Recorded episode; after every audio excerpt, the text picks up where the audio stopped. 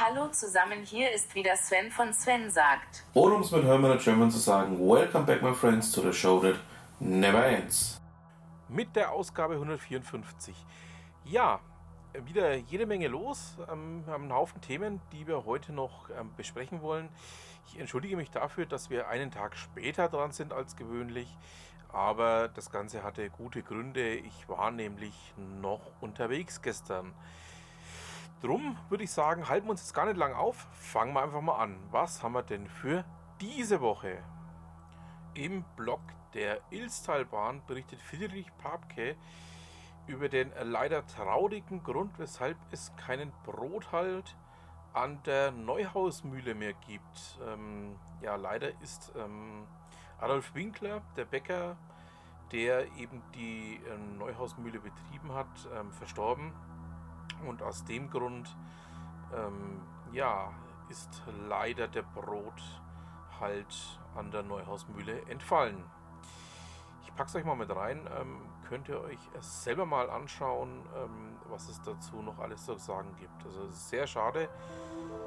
Und ähm, ja, ähm, leider bleibt da nichts mehr dazu zu sagen.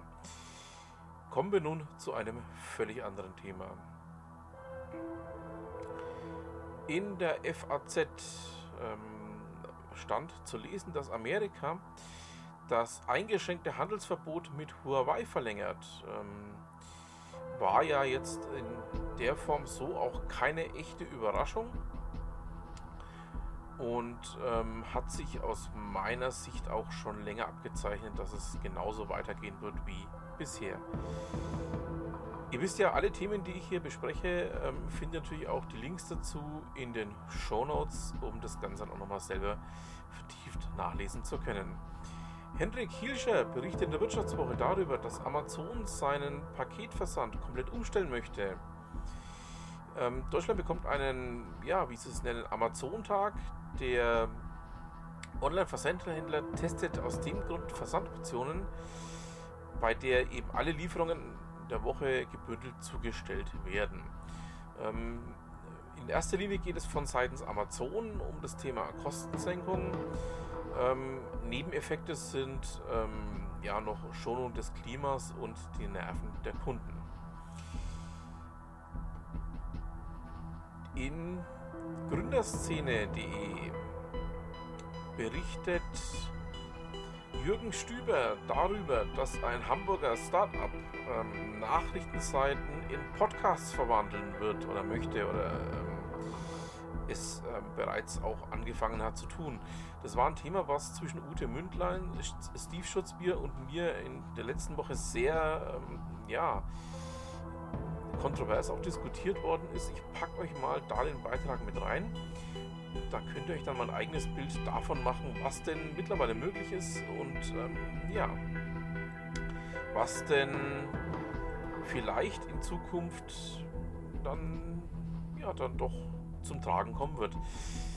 Ähm, aus ganz aktuellem Anlass möchte ich euch auch auf einen Blogbeitrag von Dunja Todorovic aus dem On-Campus-Blog ähm, hinweisen, in dem es darum geht, ja, warum man denn auch unbedingt auf Barcamp gehen sollte. Ähm, nicht zu vergessen, jetzt am kommenden Wochenende findet das Barcamp Würzburg statt. Aber dazu kommen wir dann im Nachgang noch. Ähm, und ich hoffe, euch da möglichst reichlich auch zu sehen. Die Allianz Pro Schiene hat ein hochinteressantes Thema angepackt und zwar, wo sich denn deutschlandweit die Reaktivierung stillgelegter Bahnstrecken besonders lohnen würde. Ich werde jetzt exemplarisch mal 10 Strecken herausgepickt. Es gibt noch deutlich mehr Strecken, die jetzt hier nicht direkt exemplarisch vorgestellt sind. Aber das Ganze soll auch als Denkanstoß dazu dienen, ähm, mal weiter zu schauen, welche Strecken hier noch in Frage kommen. Da sind also einige Strecken nicht genannt, die meiner Meinung nach da auch definitiv ähm, mit dazu gehören würden. Vor ziemlich genau 45 Jahren hat Genesis ähm, das Lamp Lies Down on Broadway Album veröffentlicht. Wie das Ganze dazu kam, darüber berichtet der Genesis Fanclub Blog und ähm, möchte euch natürlich auch nicht vorenthalten. Schaut da mal rein. Im Foodspring-Blog geht es darum, ähm, weshalb ähm, ja, Sport bei Erkältungen ähm, vielleicht keine so wahnsinnig gute Idee sind. Ähm, das Ganze wird da sehr genau aufgeschlüsselt und da könnt ihr euch mal ja, dann doch den einen oder anderen Gedanken dazu machen, ob es denn Sinn macht, Sport zu machen, wenn man denn schon angeschlagen ist. Kommen wir nun zu einem völlig anderen Thema. Ähm, der Steve würde jetzt sagen, das beste Beispiel von der Verwandlung von Treibstoff in Lärm. Ähm, es geht um keinen geringeren Vogel als die F4 Phantom und das Eve äh, Geekery Magazine hat da mal vor einiger Zeit einen Beitrag veröffentlicht, weshalb ähm, die Enthusiasten dieses Flugzeugs, zu denen ich auch gehöre, ähm, gewisse Wortwandlungen nur mit PH schreiben. Ähm, schaut da mal rein, wenn es euch interessiert. Also sehr interessant und ähm, auch sehr aufschlussreich, ähm, was denn so alles Fantastic ist.